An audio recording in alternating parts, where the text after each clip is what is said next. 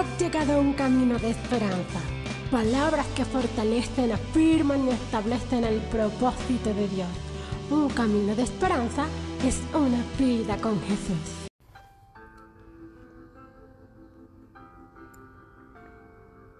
Damos gloria a Dios en esta hora y damos gloria al Dios Padre, al Dios Hijo y al Dios Espíritu.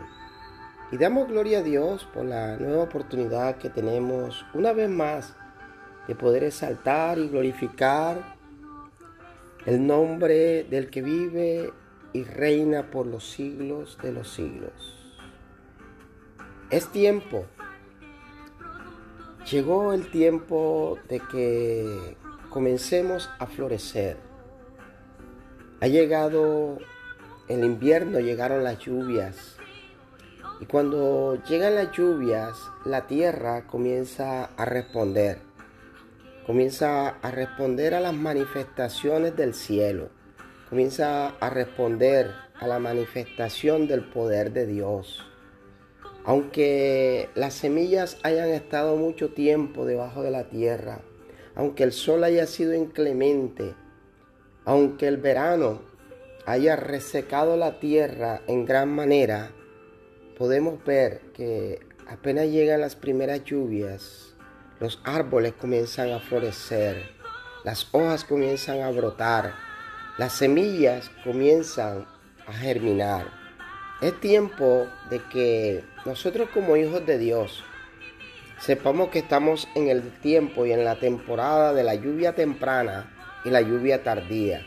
Esto quiere decir que cada día hay una bendición del cielo, hay una fuente de agua de vida que brota de los cielos, que brota de la roca inconmovible que se llama Cristo Jesús, que todo aquello que tú y yo necesitamos está en las manos de Dios.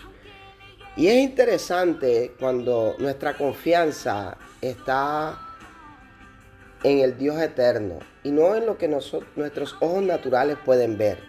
Tenemos que aprender a desarrollar nuestra, nuestra mirada, nuestra vista en la profundidad del Espíritu Santo de Dios.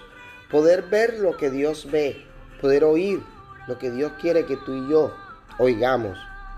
Y este era el caso del profeta Habacuc. Y el profeta Habacuc en un momento hizo una oración que quizás muchos conocen, que quizás muchos han expresado, pero que es una oración, es una declaración que todo creyente, todos aquellos que confiamos en Dios, debe ser nuestro himno, debe ser nuestra bandera, debe ser lo que establezca nuestra naturaleza en quién confiamos y saber quién es nuestro Padre Celestial. Y Habacuc dijo en el capítulo 3, en el verso 17, aunque la higuera no florezca, ni las vides, ni en las vides haya fruto, aunque falte el producto del olivo, y los labrados no den mantenimiento, y las ovejas sean quitadas de su majada, y no haya vacas en los corrales.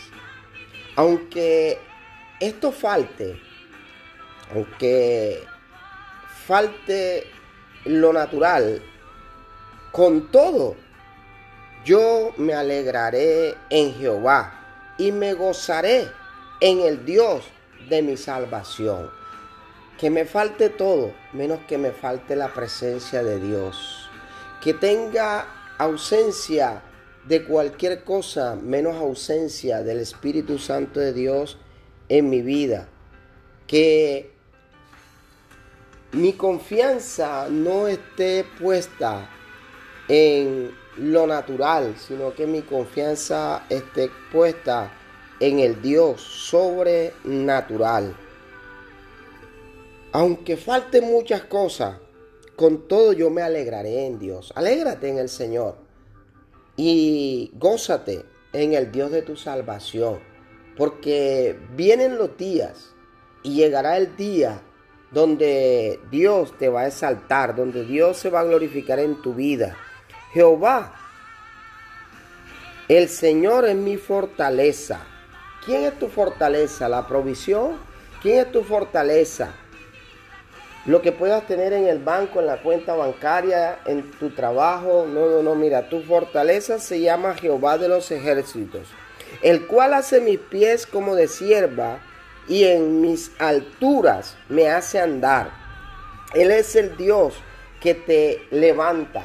Él es el Dios que te levanta. Él es el Dios que exalta al que al caído, él es el Dios que levanta al caído, él es el Dios que provee para sus hijos, él es el Dios eterno. Así que aunque no florezcan los campos, florece como hijo de Dios, establece tu verdad, establece tu identidad como hijo y avanza hacia ese camino de victoria.